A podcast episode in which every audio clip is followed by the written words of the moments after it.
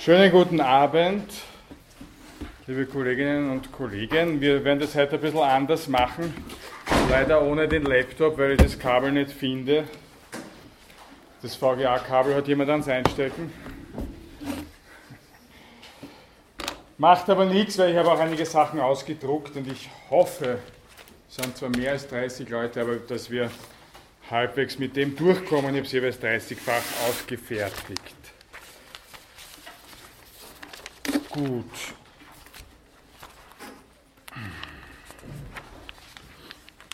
Ja, fangen wir vielleicht einmal an, indem wir uns, äh, oder ich fange an mit diesem Hinweis auf die Homepage, den ich letztes Mal auch schon gegeben habe. Für diejenigen, unter denen die vorige Woche nicht dabei waren, es sind glaube ich doch ein paar, mir kommt vor, wir sind ein paar mehr als letzte Woche. Wer war letzte Woche nicht da? Also habe ich recht behalten. Ähm, für die, die nicht da waren letzte Woche, es gibt eine Homepage zur Lehrveranstaltung. Da finden Sie alle Informationen drauf, versammelt. Vielleicht haben Sie das schon kurz gesehen. Also wenn Sie über das Vorlesungsverzeichnis suchen oder meinen Namen mit dem Lehrveranstaltungstitel, dann gelingt Ihnen das leicht über Google das zu finden. Auf der Homepage ist jetzt noch vieles nicht äh, verlinkt, also noch nicht freigeschaltet sozusagen. Ich mache das erst sukzessive dann, also Stunde für Stunde, jeweils vor der Stunde möchte ich die Inhalte dann freischalten, damit wir es auch sozusagen Schritt für Schritt miteinander erarbeiten. Das ist der Gedanke dahinter. Sie können sich das auch notieren, die URL ist homepage.univ.ac.at backslash peter.gien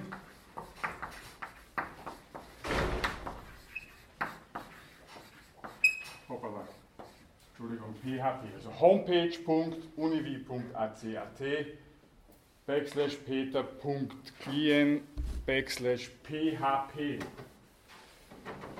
Gut, das ist einmal eine zentrale Information. Eine andere zentrale Information, bevor, bevor ich ein bisschen das, was wir letztes Mal gemacht haben, wiederhole mit Ihnen, äh, ist, dass nächste Woche die Lehrveranstaltung entfallen wird. Also bleiben Sie daheim, machen Sie was Vernünftiges. Ähm, nächste Woche findet keine Lehrveranstaltung statt, es wird hier dann noch einmal ausgehängt, aber ich sage es Ihnen gleich jetzt und auf der Homepage wird es auch veröffentlicht. Ich hoffe, es ist dann niemand umsonst hier. Ähm, gut, zum Überblick über die Lehrveranstaltung, vielleicht haben Sie sich schon kurz durchgelesen. Im äh, Internet ist ohne dies eigentlich alles aufgeführt, wie das hier abrennen soll. Wir haben uns letztes Mal ein wenig spielerisch dem Thema genähert. Das war mit Sicherheit die actionreichste Stunde, die ich Ihnen anbieten kann. Ich hoffe, Sie sind nicht zu enttäuscht. Aber wir haben letztes Mal verschiedene Sachen gemacht, um uns, äh, wie gesagt, dem Ganzen anzunähern. Zum Beispiel, einen, wir haben uns drei Texte angesehen. Ein wissenschaftlicher Text, ein Romantext und ein, ähm, äh, der dritte war äh, ein philosophischer Text. Und es war bei Ihnen abzuschätzen, wie viele Fremdwörter da drin vorkommen, wie viele lateinische, wie viele griechische. Wir haben uns das miteinander angesehen.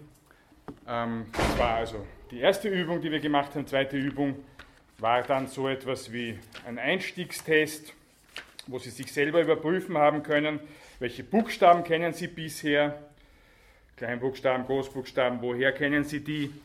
Dieser Einführungstest ist auch auf der Homepage zum Anschauen, wer das äh, noch machen möchte. Vielleicht zur Selbstüberprüfung ganz interessant, dann waren ein paar Wörter dabei, wie heißen die auf Griechisch, die entsprechenden deutschen Wörter, wie zum Beispiel Seelenheilung, was heißt Seelenheilung auf Griechisch, Psychotherapie, oder was heißt zum Beispiel äh, Heimweh auf Griechisch, und das war, wusste jemand sofort, Nostalgie, genau.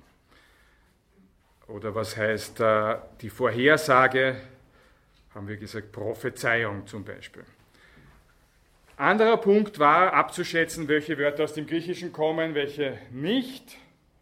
Haben wir gelernt, dass Sympathie zum Beispiel aus dem Griechischen kommt, Individuum dagegen aus dem Lateinischen. Es geht oft einmal darum, auch wenn man schon sieht, das ist ein Fremdwort und es gibt verschiedene äh, Regeln, an die man sich halten kann. Ein TH ist immer eine gute Regel zum Beispiel, oder wenn etwas überhaupt etwas kompliziert klingt, ist es gerne mal ein Fremdwort, aber dann weiß man nicht genau, ist es ein griechisches oder lateinisches. Das sind schon auch Dinge, die wir uns im Laufe des Semesters ein bisschen genauer anschauen wollen. Dann war eine Frage, welche Wörter kennen Sie schon, die aus dem Griechischen äh, stammen?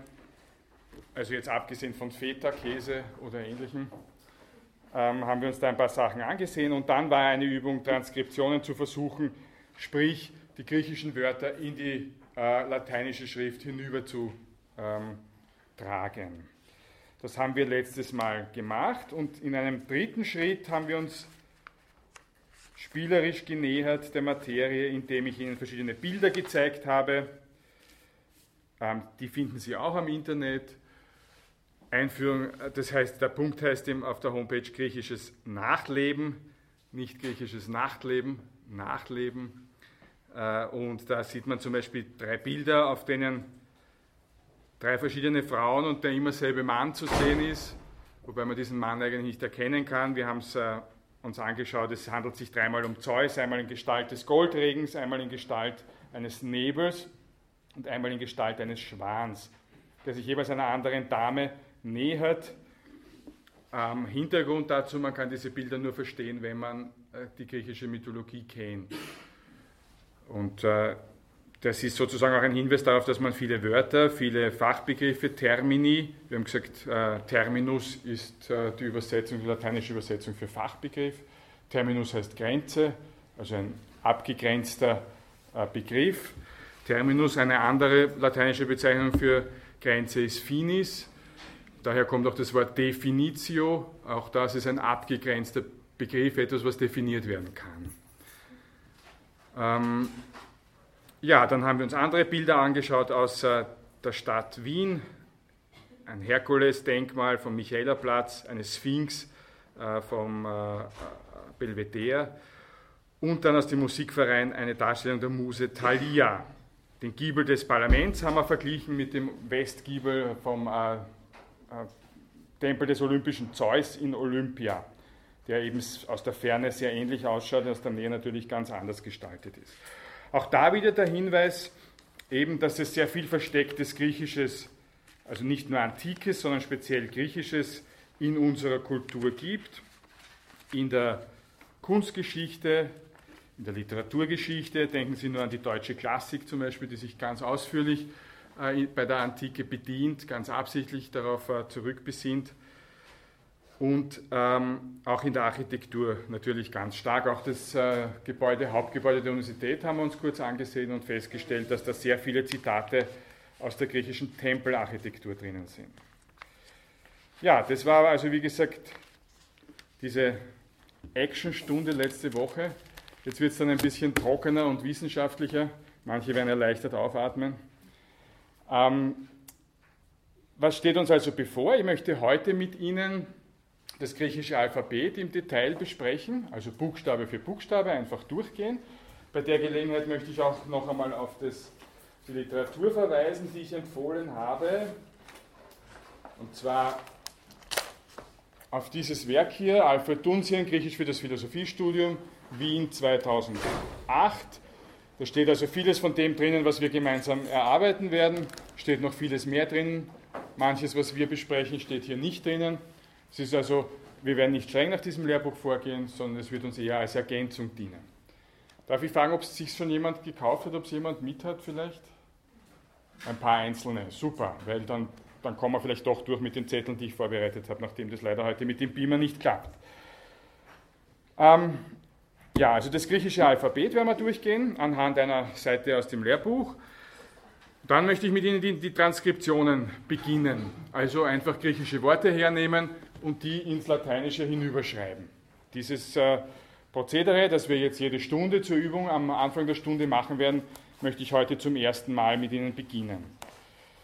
Dann möchte ich äh, einen, äh, Ihnen zeigen, wie sich das hier abspielen wird während der, des Rest des Semesters, nämlich dahingehend, dass ich einen exemplarischen Denkzettel austeilen werde. Ich nenne das einfach Denkzettel, das ist eine Übersicht über einen Begriff, einen griechischen Terminus. Und das sind dann Eckdaten darauf verzeichnet. Was heißt dieser Begriff im Lateinischen? Was heißt er im Deutschen? Was heißt er ursprünglich? Was ist also die Etymologie des Wortes? Ähm, wo kommt es im Griechischen vor zunächst? Wie wird es in der Antike verwendet, das Wort, im Mittelalter, in der Neuzeit? Und welche verwandten Worte gibt es hier vielleicht? Das heißt, es ist ein stark begriffszentriertes vorgehen während der Lehrveranstaltung. Werden insgesamt 50 solche Termini durchpeitschen. Der Hintergrund äh, ist einfach, dass Sie, also neben der Beherrschung der Schrift, das ist mir ganz wichtig, ähm, auch diese Fachbegriffe kennenlernen und einordnen können, ein Gefühl dafür entwickeln und auch vielleicht, wenn Sie später mal in irgendeiner Form mit griechischen Fremdwörtern zu tun haben und wenn Sie Geisteswissenschaften studieren, werden Sie das ganz, wird das ganz sicher der Fall sein, dass Sie einen, einen Ausgangspunkt haben, an den Sie sich wenden können, wenn Sie versuchen, Begriffe zu erklären und ähnliches. In dem Zusammenhang habe ich Ihnen noch eine relativ lange Literaturliste äh, zusammengestellt. Auch die ist auf der Homepage unter dem äh, Punkt Werkzeuge. Also die Homepage habe ich untergliedert in Materialien, Werkzeuge und Denkzettel. Denkzettel sind sozusagen diese einzelnen Begriffe. Materialien ist alles drumherum, die Transkriptionsübungen oder Erklärungen zur Geschichte des griechischen Alphabets etc. Und Werkzeuge ist die Literaturliste. Das möchte ich heute mit Ihnen durchgehen, auch wenn wir die Homepage nicht da haben. Ich habe Ihnen auch die Bücher mitgebracht, um sie Ihnen zu zeigen, damit Sie auch wissen, wenn Sie darüber hinausgehend irgendwas zu arbeiten haben in dem Bereich, ja, wenn Sie äh, Material, also Literatur brauchen für Arbeiten, die Sie schreiben, Referate in anderem Kontext, dann haben Sie da einen ganz guten Gemischtwarenladen, wo Sie schon irgendwas finden sollten, was in Ihren Einkaufskorb hineinpasst. Gut, das ist also das Programm für heute, darüber hinaus auch schon für den Rest des Semesters. Zur Prüfung, die vermutlich in der letzten Stunde der Lehrveranstaltung stattfinden wird, hängt auch davon ab, wie gut wir mit dem Stoff durchkommen. Ähm, wird dann nichts Neues kommen, auch das habe ich schon gesagt. Die Dinge, die Sie hier hören, können alle zur Prüfung kommen. Darüber hinaus wird es nichts geben. Ähm, es ist auch alles, was sozusagen die Eckdaten betrifft, auf der Homepage dann versammelt. Das heißt, wenn Sie die Homepage und die Angaben dort beachten, dann können Sie zumindest und das alles gelernt haben, dann werden Sie mit Sicherheit nicht negativ sein. Gut. Aber Details noch zur Prüfung dann, wenn das Ganze ein bisschen nä näher kommt, also im, im Jänner dann. Äh, wobei bei der Prüfung, das sage ich vielleicht schon auch gleich, es wird diese drei Bereiche geben. Transkription, Sie bekommen griechische Wörter, sollen die ins Lateinische hinüberschreiben oder Sie bekommen lateinische Wörter, sollen die ins Griechische schreiben. Erster Bereich, dafür gibt es 20 Punkte von 100 möglichen. Zweiter Bereich, ähm, Materialien, also wie gesagt, Geschichte des Alphabets oder wie zitiere ich Platon richtig. Zweiter Bereich, dafür gibt es dann 20 Punkte zu erwirtschaften von 100 möglichen. Dritter Bereich, die Begriffe. Dafür gibt es dann 60 Punkte. Ähm, und da wird es so sein, dass teilweise Begriffe eher oberflächlich abgefragt werden, teilweise in die Tiefe gehend. Je nachdem, ob Sie diesen Begriff gerade zufällig gelernt haben oder nicht, werden Sie dann halt da abräumen oder nicht. Allerdings muss ich sagen, also wenn Sie sich äh, ein bisschen auch nur Mühe geben beim Lernen, wird dann niemand durchfliegen bei mir. Das ist bis jetzt ganz selten passiert. Gut, gibt es irgendwelche Fragen zu dem ganzen Drumherum? Ich habe es jetzt noch ein bisschen ausführlicher auch wiederholt, damit die, die letztes Mal nicht da waren, einen Eindruck bekommen. Gibt es da irgendwelche Unklarheiten? Wenn nicht, dann legen wir los mit dem griechischen Alphabet. Ich würde Sie bitten, dass jeder, der ein Buch hat, sich diesen Zettel nicht nimmt. Die anderen vielleicht also nicht zu zweit schauen, wenn es möglich ist. Es sind jetzt sicherlich nicht genug Exemplare da.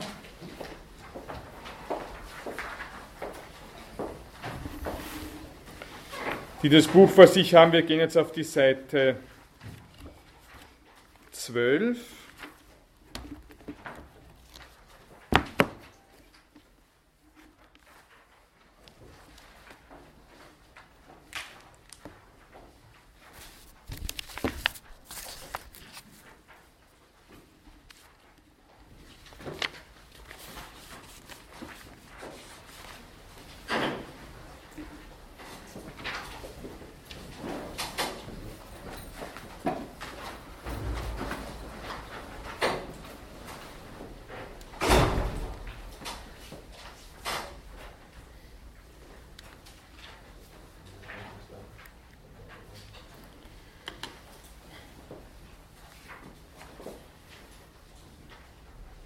wie schauen wir aus zettelmäßig? Geht es halbwegs aus?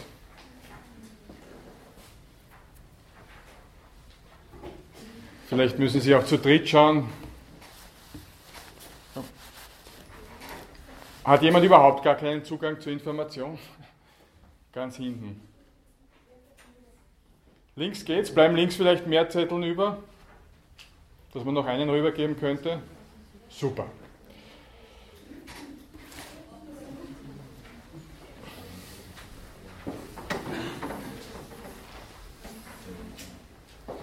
Ist jemand abgeschnitten vom Datenhighway? Niemand. Gut. Also, dann gehen wir es einmal der Reihe nach durch. Wirklich Buchstabe für Buchstabe. Die Zeit möchte ich mir nehmen, damit Sie ähm, das alles einmal gesehen haben. Der erste Buch, also zunächst einmal es sind 24 Buchstaben, also zwei weniger als im lateinischen Alphabet. Es gibt viele Buchstaben, die schauen ähnlich aus, entweder als Großbuchstabe oder als Kleinbuchstabe, ähnlich wie die lateinischen, die wir kennen. Hat damit zu tun, dass sich das lateinische Alphabet aus dem Griechischen heraus auch entwickelt hat. Genaueres zur Geschichte des Alphabets noch einmal in einem eigenen Zusammenhang, also jetzt nicht an dieser Stelle. Das große A, das Alpha. Wir haben also vier Spalten hier. Links die Großbuchstaben, in der Mitte die Kleinbuchstaben. Wenn Sie das interessieren sollte, die Kleinbuchstaben wurden erst ab der Spätantike verwendet in der schriftlichen Notierung, also bis dahin war eigentlich alles in Großbuchstaben festgehalten. Ähm, in der Mitte, also dritte Spalte, steht dann die Bezeichnung, der Name des Buchstabens und ganz rechts die Transkription. So, und jetzt gehen wir das einfach Punkt für Punkt durch. Zunächst einmal Groß A. Großbuchstabe kann wohl kein Problem sein. Kleinbuchstabe werden Sie auch mit Sicherheit kennen aus der Mathematik. Letztes Mal, wie wir diesen Einstiegstest gemacht haben, hat das jeder gekannt, diesen Buchstaben. Dass der Buchstabe Alpha heißt, weiß auch jemand, äh, weiß auch jeder eigentlich, ähm, nicht nur vom Alpha-Team, sondern aus der Mathematik und so weiter. Die Transkription mit A macht auch keine Schwierigkeiten an der Stelle. Gut, erster Buchstabe geschafft. Zweiter Buchstabe, groß B mit dem kleinen Beta und der Bezeichnung Beta ist wohl auch kein Problem zunächst. Transkription auch ein B. Vielleicht nur interessant zu wissen, das Ganze wird, wir werden es gleich sehen, mit, äh, es gibt zwei verschiedene E's im Griechischen, ein kurzes und ein langes. An der Stelle haben wir bei der Bezeichnung des Buchstabens ein langes E. Das heißt, es heißt äh, genau genommen Beta und nicht Beta. Sind also die Beta-Blocker, die Beta-Tester, wenn Sie genau sein wollen. Dritte Zeile. Da wird es vielleicht schon ein bisschen schwieriger. Die, ich möchte Ihnen auch noch immer dazu schreiben, es gibt nämlich leichte Unterschiede zwischen Druckbuchstaben und Schreibbuchstaben, nicht immer, aber doch. Bei A zeigt sich das schon ein bisschen. Das heißt, wenn Sie, das werden Sie kennen aus der Mathematik oder ähnliches, das schaut vielleicht ein bisschen anders aus als das gedruckte, im Großen und Ganzen ist es aber sehr ähnlich. Ebenfalls bei B, Beta. Schaut also so aus wie im Deutschen ein scharfes S und macht keinen großen Unterschied gegenüber der Druckversion. Ein bisschen anders jetzt beim nächsten Buchstaben. Wir haben hier groß Gamma und klein Gamma. Wird also im Regelfall so geschrieben, gedruckt wird es ein bisschen anders, das große zwar noch sehr ähnlich, aber das, das kleine wird im Druck auf diese Schlinge unten verzichtet. Es ist halt oft so, dass man die Dinge, die Buchstaben leichter äh, schreibt, wenn man sie ein bisschen anders macht als gedruckt. Das ist ja im Deutschen nicht viel anders. Also dieser dritte Buchstabe heißt Gamma, werden Sie grundsätzlich schon gehört haben, wird transkribiert mit einem G, in seltenen Fällen auch mit N. Wann diese seltenen Fälle auftreten, zeige ich Ihnen gleich nachher. Vierter Buchstabe, ich schreibe es einmal wieder in der Schreibschrift her,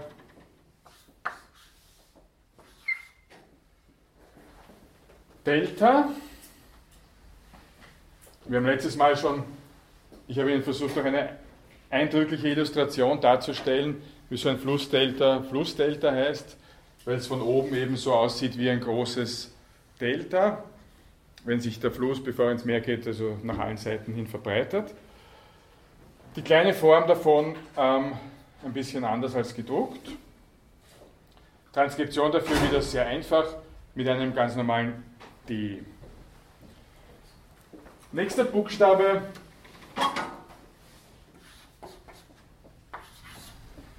Epsilon. Wenn Sie irgendwelche Fragen haben, dann zeigen Sie sowieso auf. Ne? Gut. Epsilon, der Großbuchstabe gar kein äh, Problem, der Kleinbuchstabe ähm, werden Sie wahrscheinlich auch schon gesehen haben. Die äh, geschriebene Form wieder ein bisschen anders als die gedruckte, dadurch, dass es eben im Schreiben öfters einmal zu irgendwelchen, es jetzt umgangssprachlich, Kringeln etc. kommt, äh, unterscheidet sich das dann ein bisschen.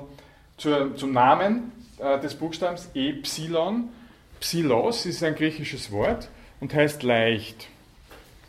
Epsilon ist das leichte E oder auch das kurze E. Im Gegensatz zum langen, zum schweren E.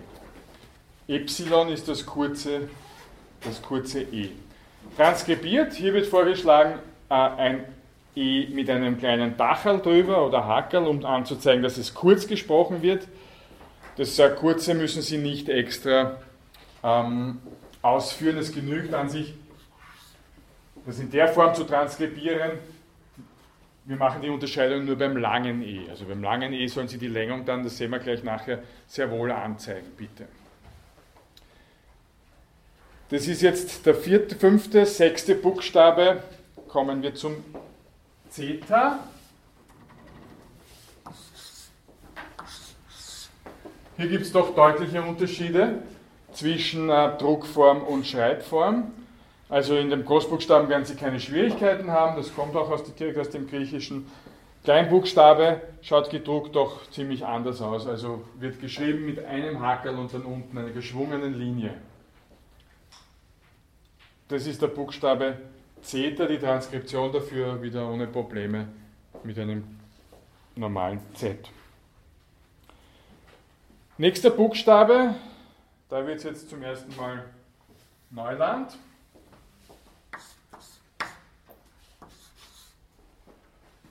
Der nächste Buchstabe ist das lange E. Wir haben schon gesagt, es gibt das kurze E, E, Epsilon und dann gibt es auch noch das Eta, das ist das lange E. Das Eta schaut in der, in der Großbuchstabenform Großbuchstaben aus wie äh, ein lateinisches großes H. Da muss man sich einfach umgewöhnen. Und in der kleinbuchstabigen Form ein bisschen wie ein Schreibschrift N, das dann nach unten hin noch verlängert ist. Das ist Eta und wird transkribiert und da bitte eben schon anzeigen mit einer Längung drüber, damit man die Unterscheidung zwischen dem kurzen E und dem langen E vornehmen kann.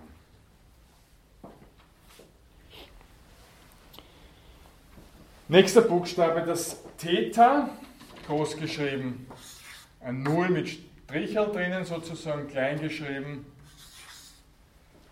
Würde man es am ehesten so machen. Das ist sozusagen die zweite Variante, die in Klammern angeführt ist, ist die Schreibschriftvariante.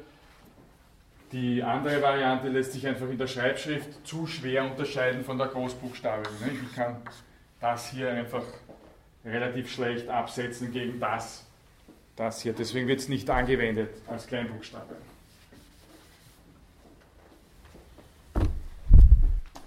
Dieser Buchstabe heißt Theta und wird äh, transkribiert als T mit H daran, dabei.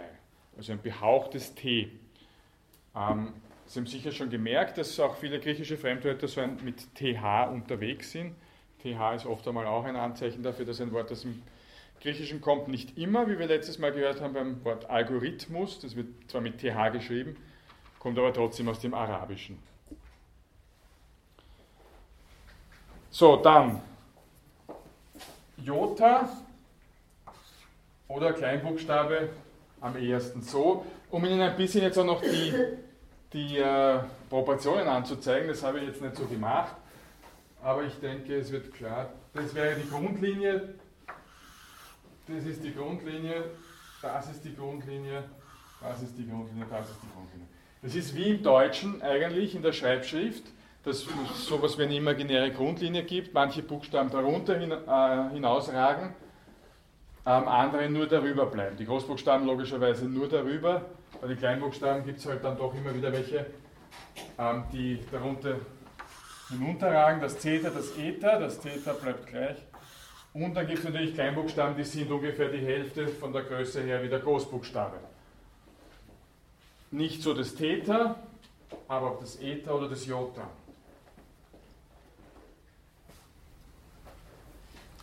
Also dieser Buchstabe wird nicht große Schwierigkeiten bereiten, das Jota, die kleine Form dazu auch nicht. Auch da können Sie, wie ist es hier gedruckt, Sie können das eventuell auch, auch so machen.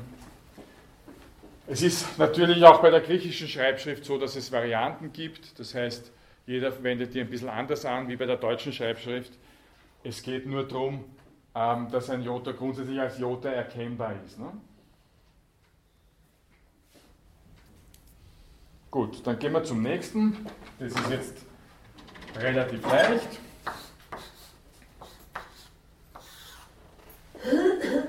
Relativ sehr, sehr leicht. Das Kappa. Wir hatten letzte Woche ein Wort Kaktos, das Sie, die meisten von Ihnen schon äh, transkribieren konnten, einfach weil es nicht besonders schwer zu transkribieren ist. Das machen wir gleich. Das schaut also so aus.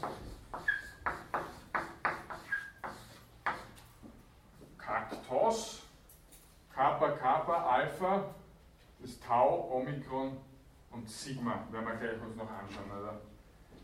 Das, haben, das brauchen die meisten nur anschauen und können das sofort transkribieren. Gut, nächster Buchstabe. Vielleicht nicht ganz so leicht.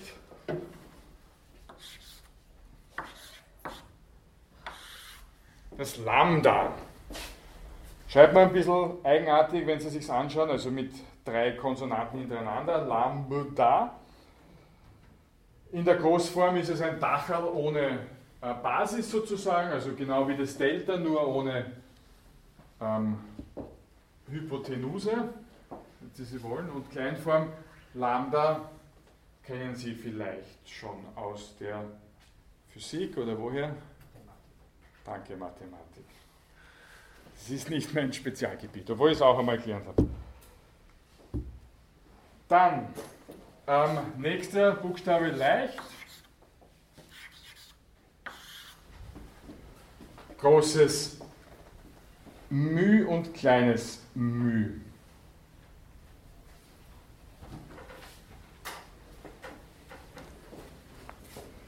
Das werden Sie wahrscheinlich schon gesehen haben, beim Mikrometer zum Beispiel oder ähnlichem wird dieser, dieses kleine Mühe herangezogen und das große Mühe wird Ihnen keine Mühe bereiten. Nächster Buchstabe, hoppala, groß N. Also im Griechischen Nü, Mü und Nü. Der Großbuchstabe keine Schwierigkeit. Der Kleinbuchstabe ein bisschen sonderbar, so wie ein V, ein bisschen wie ein kleines äh, lateinisches V. Entweder in der Form oder noch stärker gibt es auch in der Form geschrieben, also mit ein bisschen ähm, Dynamik sozusagen in der Schrift, Beschleunigung nach vorne. Beide Varianten sind von der Schrift her, also von der Schreibschrift her möglich. Mü, Nü.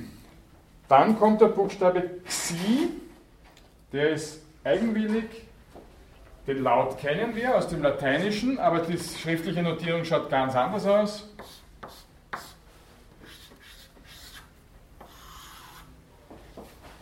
Nämlich entweder drei schwebende Striche übereinander, Xi, in der Druckschrift noch ein bisschen mit Schnörkeln versehen, im Großbuchstaben und der Kleinbuchstabe eigentlich parallel zum Zeta, sowohl in der Druckversion, äh, parallel zum Zeta, aber auch parallel zum Zeta in der Schreibversion und entsprechend auch anders ausgestaltet. Das Zeta hat ein Hakel und dann die geschwungene Linie. Das Xi hat zwei Hakel und dann die geschwungene Linie. Der Lautwert ist ident mit unserem X. nur das, äh, der Buchstabe ist ein ganz anderer. Das Xi. Beim Xi haben Sie den Vorschlag, das zu transkribieren, entweder mit X oder mit KS. Einigen wir uns darauf, dass wir es hier in dem Rahmen ausnahmslos mit X machen. Also KS ist nicht falsch, aber ist etwas äh, verspielt, sage ich einmal. Zu transkribieren. Gut, dann kommen wir jetzt wieder zu was Leichten.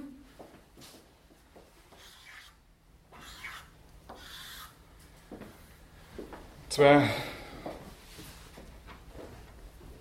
ähm, Omikron groß und Omikron klein. Das macht Ihnen vom, äh, vom Buchstaben her überhaupt kein Problem, dass den Namen Omikron, haben Sie vielleicht schon mal gehört, wer hat den, noch, wer hat den schon mal gehört? Omikron, also doch noch eher wenige, ja. Ähm, wie setzt sich der zusammen? Der setzt sich zusammen aus dem Laut O und dann einem Wort Mikron. Klein, genau. Mikros heißt klein, vom Mikroskop her kennen Sie das. Und Omikron ist das kleine O. Ähm, Sie merken daran, es wird auch ein großes O geben, wenn wir dann noch kennenlernen. Das Lustige ein bisschen unter Anführungszeichen ist, dass die Griechen äh, sich nicht so gerne jetzt fixe Regeln haben. Sie nennen das, das kurze E zum Beispiel das Epsilon, aber das heißt dann auch nicht das Opsilon, wie man glauben könnte, das leichte O. Oder dass man das zum Beispiel E-Mikron nennt und das andere Omikron, sondern das eine heißt halt Epsilon und das andere heißt Omikron. Ist halt so soll halt nicht zu, zu regelmäßig benannt werden sozusagen. Gut, also Omikron-Transkription mit ein, als kurzes O, wiederum im Buch vorgeschlagen mit ähm, dem Dachel drüber, das müssen wir nicht machen, auch da genügt es mir, wenn Sie das einfach die Länge anzeichnen, die Kürze soll egal sein. Dann kommen wir zu einem Buchstaben, den Sie sicher schon einmal gesehen haben. Die Großbuchstaben vielleicht noch nicht so das ist das Pi. Wir könnten das auch, wenn man das etwas, man kann das nach beiden Richtungen vereinfachen, also man kann, es gibt Leute, die schreiben das so und es gibt Leute, die schreiben das hoppala so. Je nachdem, ob sie eher ein nüchterner Typ sind oder für Blumensträuße was über haben wählen Sie einen dieser beiden Varianten. Großbuchstabe gibt es eigentlich verschnörkelt nicht so wirklich. Kann ich Ihnen leider nicht anbieten. Ähm, die, das, das, Wort kennen Sie und die Transkription mit einfach einem P ähm, wird Ihnen auch keine große Überraschung jetzt darstellen. Nächster Buchstabe, das Rho. Das ist allerdings eine Überraschung, denn der Buchstabenwert, der im Lateinischen für P steht, steht im Griechischen für R, für das Roh. Daran muss man sich gewöhnen, das ist halt leider so.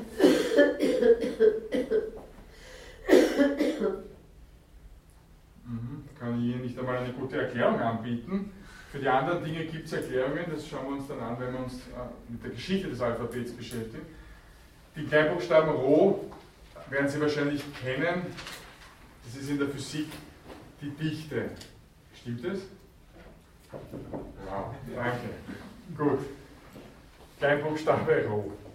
Ähm, transkribiert wird das Ganze mit R, wie im Buch drinnen steht, eventuell auch mit R und einem H daneben. Wann dieses H verwendet wird, schauen wir uns dann gleich nachher an, nachdem wir mit dem Alphabet grundsätzlich durch sind, sage ich Ihnen ein paar Besonderheiten, Ausnahmen etc. Da werden wir uns das auch zu Gemüte führen. Nächster Buchstabe. Sigma.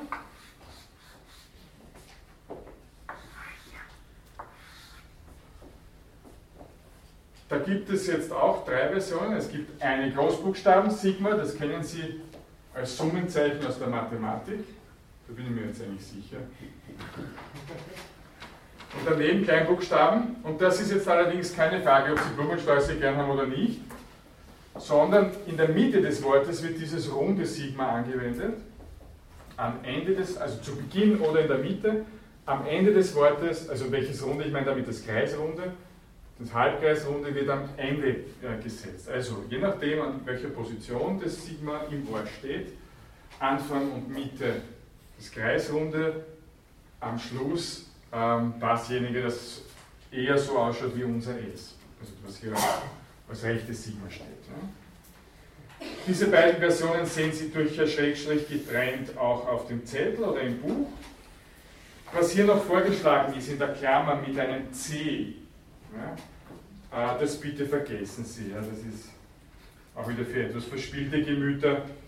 Es gibt halt Druckausgaben, wo das Sigma als C äh, abgebildet ist. Das ist allerdings relativ selten der Fall. Aber es schadet nicht, wenn Sie es wissen oder vielleicht einmal später nachschauen wollen, aber lernen müssen Sie das in dem Sinne nicht.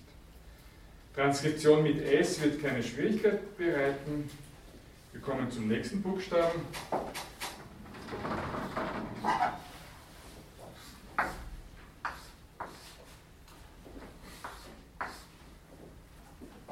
Da sind wir jetzt wieder eher bei der Großbuchstabe kein Problem. Kleinbuchstabe wieder die Blumenstraußfrage. Gerader Strich, gewählter Strich, was Ihnen besser gefällt. Also im Druck werden Sie den geraden Strich wohl häufiger finden. Dieser Buchstabe heißt Tau und wird mit einem T transkribiert.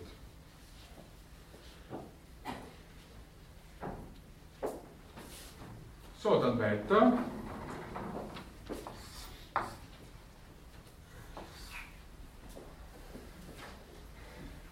Den Großbuchstaben kennen Sie, Sie kennen auch die Bezeichnung. Die Bezeichnung ist ein direkter griechischer Name für den Buchstaben Y. Ähm, Sie merken, das Y zeigt an, dass es auch ein, ein schweres Y vielleicht einmal gegeben hat. Oder gute Frage, ich weiß, darauf weiß ich jetzt eigentlich auch keine Antwort. Das äh, leichte Y, das leichte Ü ist es sozusagen. Y, so wie Epsilon, wir haben schon gehört. Psilos heißt leicht. Ü ist der Lautwert, das ist also ein Vokal. Und notieren tut er im Großbuchstaben so, wie wir es gewöhnt sind. Kleinbuchstabe ist ein bisschen eine Umgewöhnung, ist also das äh, lateinische U.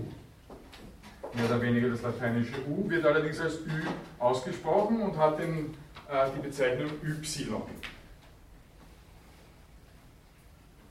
Die äh, gängige Transkription ist auch das Y, wie wir in der rechten Spalte sehen können.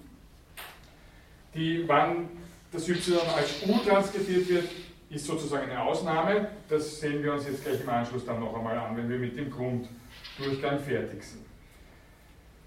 Nächster Buchstabe. Phi und der Kleinbuchstabe meistens in dieser Form oder auch dieser Form. Haben Sie vielleicht auch schon mal gesehen, wird ganz gerne bei irgendwelchen Science-Fiction-Sachen oder so herangezogen. Phi die ähm, groß, große Variante ohne also Einschränkungen in der Form, wie es dort gedruckt ist oder auch geschrieben, sehr ähnlich. Die kleine, ein bisschen unterschiedlich gedruckt, meistens in der Form, wie Sie es da vor der Klammer sehen und geschrieben eigentlich nur in der Form, wie Sie es in der Klammer sehen.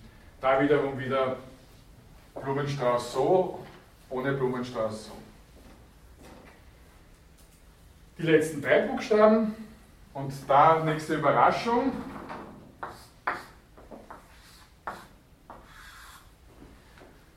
Das, was wir als Lautwert x kennen im Lateinischen, hat im Griechischen den Lautwert ch, also ch, ein behauchter Guttural ist es. Und Großbuchstabe, Kleinbuchstabe ist sehr ähnlich. Großbuchstabe schnörkellos, Kleinbuchstabe mit ein bisschen Schnörkel dran, hinunterversetzt, vielleicht auch ein bisschen kleiner geschrieben. Ähm, der Buchstabe selber heißt Chi, und wird transkribiert mit CH. Ich komme auch noch zur Transkription von Phi und Chi. Ähm, wohl ursprünglich muss man davon ausgehen, dass es sich da um behauchte Konsonanten handelt, also im Fall von Phi ein, ein Labial, ein hartes P, das dann behaucht wird, also ausgesprochen etwa in der Form P. Ja, sodass also korrekt ausgesprochen und solche Enthusiasten gibt es in der Zunft der, der Altphilologen die Philosophie zum Beispiel Philosophie heißen müsste. Es gibt Leute, die sagen, ursprünglich äh, wurde das so ausgesprochen, deswegen wollen wir das so beibehalten. Gibt überall Eiferer. Ähm, und beim äh, Chi das Gleiche, also dass man sagt, das ist ein behauchter ähm, Guttural, ein K. Entsprechend sagt man dann äh, nicht der Kau, ah, das ist eigentlich blöd. Weil Chaos wird mit, äh, auf, auf, Griechisch mit Chi geschrieben und wird tatsächlich als K ausgesprochen. Okay, habe ich mir selber widersprochen. Wir, wir sprechen das als CH aus, in den allermeisten Fällen ähm, kommt das dann auch gut von der Zunge. Also, und das, was hier angeboten wird als Transkription mit K, behaupten K bitte, ähm, behalten Sie im Hinterkopf, wenn Sie möchten, aber verwenden wir es hier jetzt nicht, sonst wird es zu unübersichtlich. Letzten beiden Buchstaben, das Psi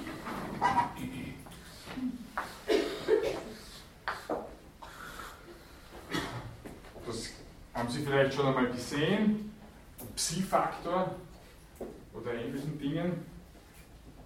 Ähm, Freud hat zum Beispiel die Psychologie gerne mit dem Psi abgekürzt, weil es natürlich das Wort Psyche auch mit dem Buchstaben beginnt. Ähm, Großbuchstabe, Kleinbuchstabe wieder ähnlich wie darüber, einfach nur in der Zeile versetzt. Von der Größe her, das hat der Kleinbuchstabe vielleicht ein bisschen zurückhaltender. Ähm, Transkription mit PS. Und letzter Buchstabe, den werden Sie in der großbuchstabigen Form kennen.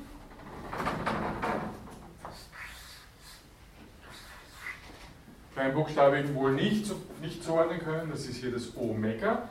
Wir haben den Omikron, das ist das kleine O, das ist das Omega. Mega heißt groß. Das ist das große O. Mega heißt groß, deswegen gibt es auch den Megamarkt, wo man einkaufen gehen kann. Riesig heißt auf Griechisch Gigas, das haben wir letztes Mal auch schon gehabt, deswegen gibt es die Gigamärkte, die sind dann noch größer als die Megamärkte. Das war jetzt angewandtes Griechisch. Transkribiert als O mit einer Längung. Bitte, wie gesagt, bei den langen Buchstaben Eta und Omega die Längung nicht äh, auslassen, bei den kurzen können Sie es gerne weglassen. Die kleinbuchstabige Form sieht ein bisschen aus wie ein, äh, ein W, könnte man sich merken im Lateinischen. Gut, das ist einmal der Grunddurchlauf durch die Buchstaben. Gibt es dazu irgendwelche Fragen, Anmerkungen, Ideen? Bitte, ja. Äh, eine Frage zur Prüfung. Wenn wir transkribieren müssen von Lateinisch auf Griechisch, ja. Woher wissen wir dann, ob das O lang bzw. das E von Lateinisch auf Griechisch, weil es in der Transkription dann angezeigt ist. Wird ne? das auch Genau, ja. also wenn ich zum Beispiel das jetzt auch wirklich, wenn ich sage, Sie sollen Rom transkribieren, würde ich das so hinschreiben. Ne? Wenn ich möchte, dass Sie es mit Omega machen. Wenn ich möchte, dass Sie es mit Omikron machen, würde ich die Längung weglassen.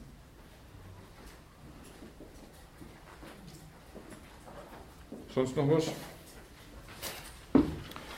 Gut, wenn nicht, dann kommen wir jetzt zu diesen paar ähm, Besonderheiten. Die möchte ich auch gleich mit Ihnen durchbesprechen. Wir hatten eine Besonderheit beim äh, Buchstaben Gamma, wo angezeigt war, das kann als G oder als N transkribiert werden. Die Sache ist die, dass wenn das Gamma Gamma wird grundsätzlich als G transkribiert. Gamma ist G. Wenn das Gamma als ähm, vor einem weiteren Guttural vorkommt. Ja? Also das Wort beginnt hier, das Wort geht hier weiter.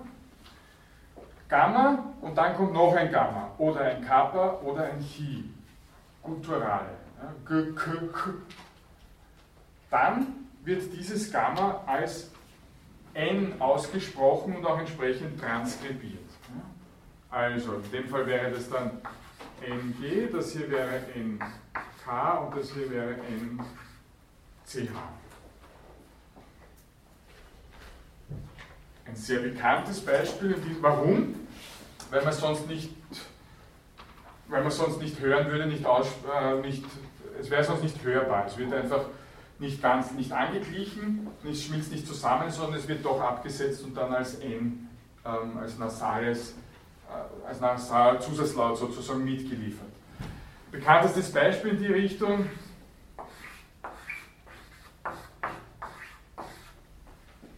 ist dieses Wort hier, können Sie es vielleicht sogar schon ein bisschen zusammensetzen.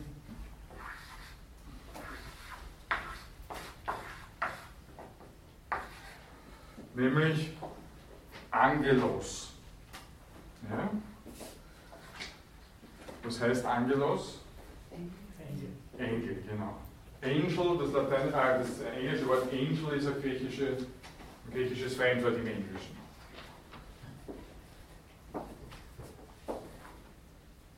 Gut, Angelika, die Engelhafte. Das ist einmal eine Ausnahme, auf die ich Sie hinweisen möchte. Dann ähm, haben eine Sache jetzt ein bisschen noch ausgelassen, die möchte, möchte ich vielleicht als nächstes machen.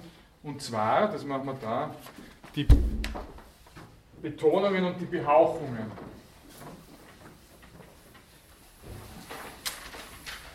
Es ist grundsätzlich so, dass es in der griechischen ähm, Schrift Betonungen gibt. Das heißt, es kann entweder, also immer die Silbe, die, auf der das Sprachgewicht liegt, wird betont angezeigt. Entweder mit einem Akut, das sind jetzt Beispiele, ja, oder einem Gravis oder einem Zirkumflex. Die Blumenversion des Zirkumflexes ist das, die Mathematikerversion wäre das hier. Beides ist ein Zirkumflex. Diese selben äh, Betonungszeichen sind auch im Französischen geläufig. Also wenn Sie das Französische können, dann werden Sie das schon kennen. Das ist aus der antiken äh, Grammatiktheorie die Bezeichnung. Diese drei Arten von Betonungen gibt es. Es gibt auch Betonungsregeln, wann kann welches Wort wie betont werden. Das äh, wollen wir uns ersparen. Für uns genügt, wenn ein Buchstabe in irgendeiner Form im original griechischen Wort betont ist mit einer dieser drei Betonungszeichen, akut, gravis, zirkumflex dann wird es transkribiert einfach durch ein A mit einem Akut. Ja, also der, bei der Transkription wollen wir nur anzeigen, wo die Betonung liegt, aber die ursprüngliche Betonung müssen wir jetzt nicht noch einmal wiederholen.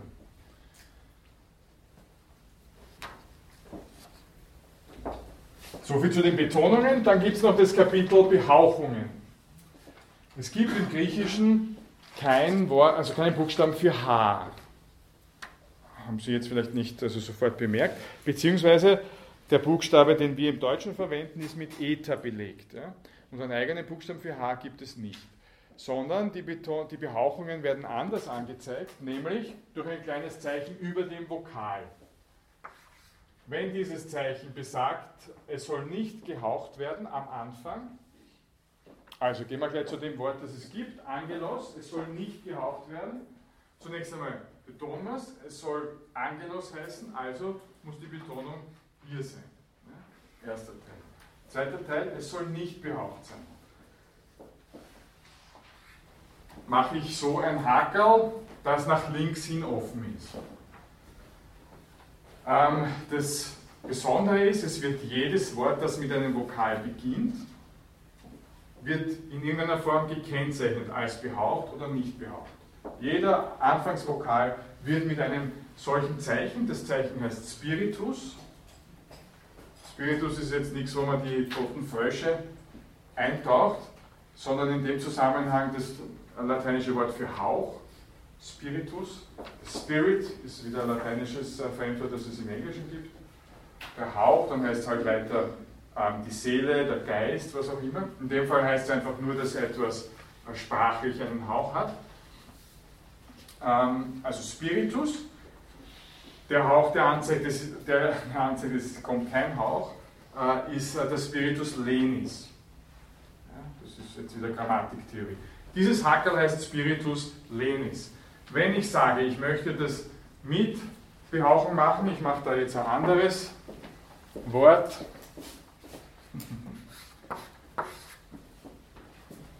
Das hier wäre also HLS als, und ich sage, also die Betonung liegt einmal da vorne, und ich sage, das soll behaucht werden, dann mache ich einen Spiritus Asper, der schaut so aus.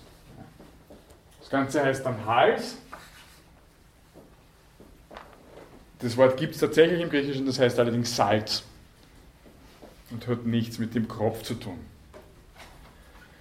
Also, behaucht Spiritus Asper ein äh, Hackerl, das nach rechts hin offen ist, unbehaucht Spiritus Lenis ein Hackerl, das nach links hin offen ist. Kann man die Spiritus auf alle Buchstaben setzen oder ist das begrenzt auf Vokale oder so? Das ist eine gute Frage, grundsätzlich begrenzt auf Vokale. Okay. Mit einer einzigen Ausnahme, und die schauen wir uns gleich an, nämlich, ähm, wo schreiben wir das hin? Hierher. Ähm, nämlich das Roh. Ja, das ist auch der Grund, wieso man das Roh mit H transkribieren kann. Daneben, wenn über einem Roh ein Spiritus Asper steht, dann muss das als RH ähm, transkribiert werden.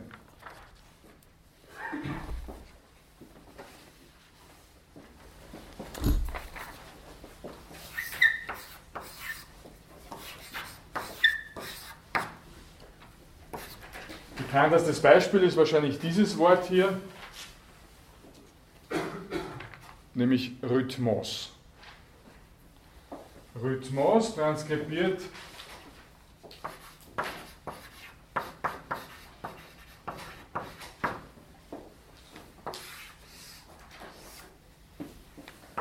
so Rhythmos oder in der lateinischen Form Rhythmus. Da fehlt jetzt die Betonung. Nein, so. Genau. Sonst eine Frage in dem Zusammenhang? Ja. Bitte. Zwar, ähm, grundsätzlich schreibt man ohne H auf jeden Vokal am Anfang an, oder? Genau. Okay. Sobald ein Vokal am Anfang steht, im Wortinneren ist es kein Thema mehr, ja? weil im Wortinneren nicht mehr behaucht wird. Behaucht wird nur am Anfang. Sobald ähm, ein Vokal am Anfang steht, muss auch bezeichnet werden, soll behaucht werden oder nicht. Also es ist nicht so, dass automatisch nicht behaucht wird und nur bei Behauchung was dazu geschrieben wird, sondern es wird immer was dazu geschrieben. Der Spiritus steht immer. Wie heißt der Spiritus? Lenis heißt der, der aussagt, es wird nicht behaucht. Lenis, das ist Latein und heißt leicht. Und Spiritus asper, so soll das herschreiben vielleicht.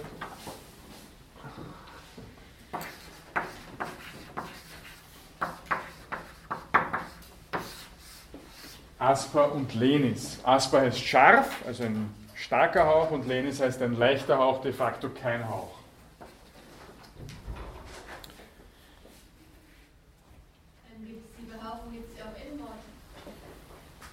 Naja, bei Vokalen nicht, beim Roh manchmal schon.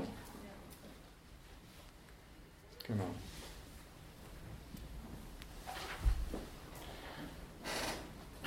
Sonst noch was? Wenn ich die nächste Ausnahme, auf die ich Sie hinweisen möchte, ist, ähm, es gibt auch keinen Lautwert für U im Griechischen. Es gibt den Lautwert für Y, also keinen, keinen Buchstaben dafür. Aber es gibt keinen äh, Buchstaben für U, es gibt aber sehr wohl den Lautwert U. Es gibt Wörter, die, wo ein U drinnen vorkommt, dass man wie U ausspricht.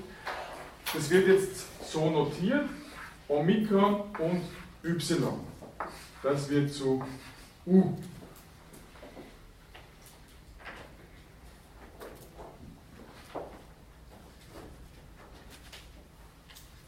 Omikron und Y zu U. Das ist jetzt auch der Grund, wieso bei der Transkription von Y steht Y Schrägstrich U. Ein kleines Y, also dieser Buchstabe, der zweite hier, wird nur transkribiert, wenn äh, wird nur als U transkribiert, wenn er gemeinsam mit dem Omikron auftaucht.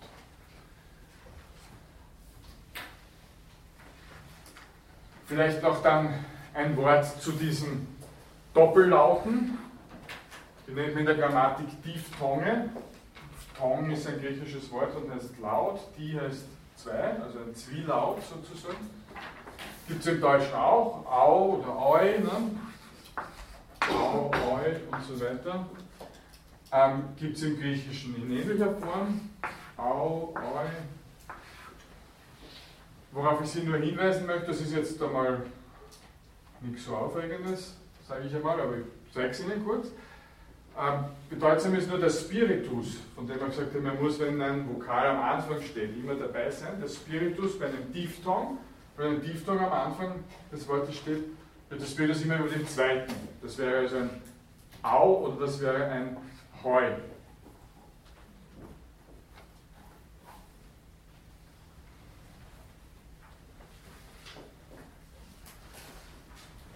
wenn sie am Anfang des Wortes stehen. Im Wortinneren braucht man den Spiritus dann natürlich nicht mehr.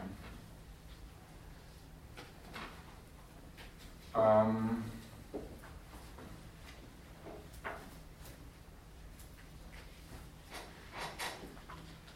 aber nur wenn die beiden Vokale auch wirklich gemeinsam ausgesprochen werden. In seltenen Fällen, aber das würde ich extra anzeichnen, stehen zwei Vokale nebeneinander, die dann getrennt gesprochen werden. Und das brauchen wir jetzt einmal nicht überlegen. Hinweis noch zu den Großbuchstaben und dem Spiritus. Während der Spiritus bei den Kleinbuchstaben und die Betonung immer darüber steht, steht äh, gibt es Betonungen bei Großbuchstaben gar nicht. Spiritus dagegen schon.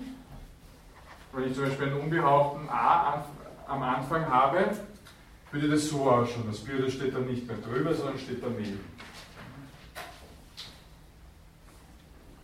Also Angelos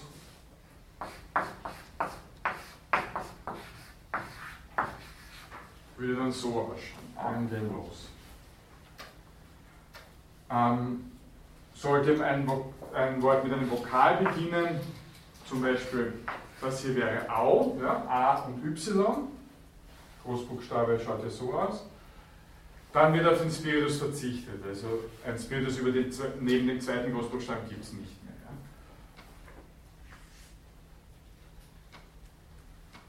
da sind wir jetzt aber schon sehr weit in die Details vorgedrungen, da werden wir bestimmt noch einmal Gelegenheit haben, ähm, uns das äh, im Rahmen der Transkriptionsübungen dann noch anzuschauen. Der letzte Punkt, den ich Ihnen noch zeigen möchte, ist äh,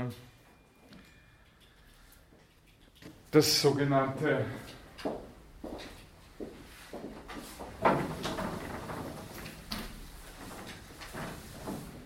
Jota Subscriptum, also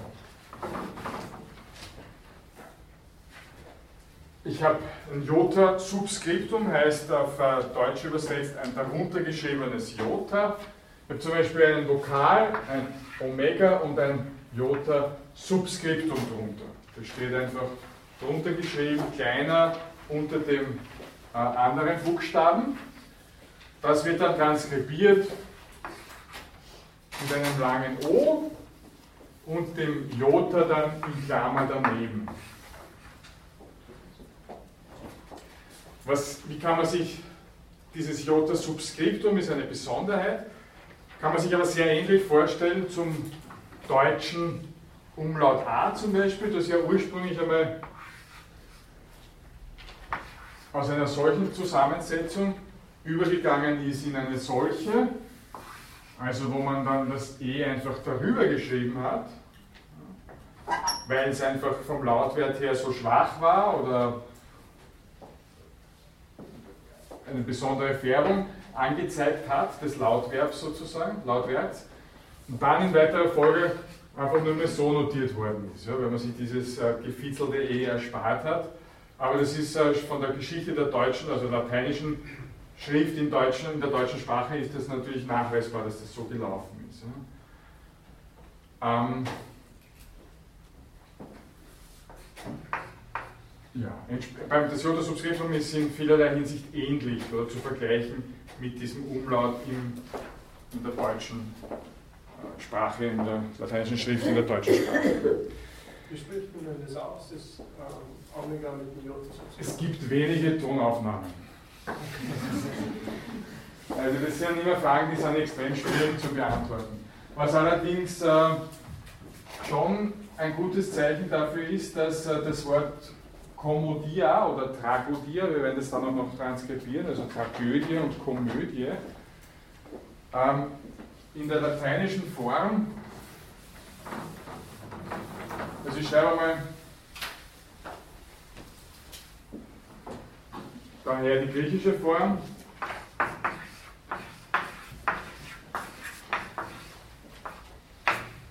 Tragodia, ja? die Tragödie. Und äh, also wörtlich der Boxgesang, der Gesang des Ziegenbockes. Jemand verkleidet sich als ein wildes Tier, springt herum und alle fürchten sie. Das klingt ein bisschen banal, aber es ist mehr oder weniger der Ursprung der Tragödie. Ich würde das natürlich in einem wissenschaftlichen Auf Aufsatz anders ausformulieren, aber tatsächlich ist es so äh, geschehen. Ne? Einer stellt sich in die Mitte von einem Chor oder so ähnlich, redet, dann singt wieder der Chor drumherum. Das Ganze hat rituellen Charakter, also religiösen Charakter. Und aus dem heraus wird auf einmal immer mehr, dass es dann neben dem ersten Chorführer oder dem, dem Hauptbock sozusagen eine zweite Person gibt, die sich auch etwas erzählen. Da wird dann immer mehr Geschichte daraus. Das Ganze passiert dann vor großem Publikum etc. Ist aber jetzt ein ganz anderes Thema. Ähm, Lateinisch transkribiert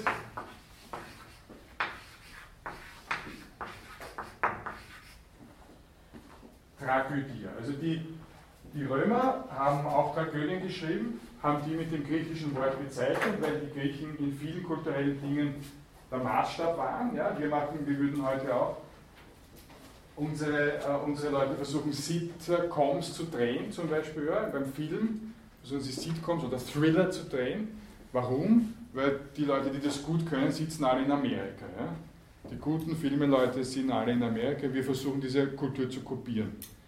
Die Lateiner haben das genauso gemacht mit den griechischen Dingen. Die guten äh, Dramenschreiber, die tollen Stücke etc. hat es in Griechenland gegeben. Die Lateiner, die Römer übernehmen diese Bezeichnung und übernehmen auch die Inhalte. Also die, die Art und Weise, wie Theater gespielt wird. Sie fügen dann noch weitere Formen der Unterhaltung hinzu, die es in Griechenland nicht gegeben hat, wie zum Beispiel die Gladiatorenkämpfe. Das ist also der Beitrag der Römer zur kulturellen Entwicklung des Abendlandes. Ähm, worauf ich aber eigentlich hinaus möchte, ist, äh, dieses Omega mit dem Jota Subscriptum wird als O mit daneben Ö äh, transkribiert. Das heißt, man muss eigentlich davon ausgehen, dass es in ähnlicher Form ausgesprochen worden ist, sonst hätten die das nicht so gemacht. Lange Antwort auf eine kurze Frage. Sonst noch eine Frage? Gut, wenn nicht, dann äh, würde ich vorschlagen, lassen wir es einmal genug sein, gehen wir in die Praxis hinein. Und ich habe jetzt diese Transkriptionsübungen für Sie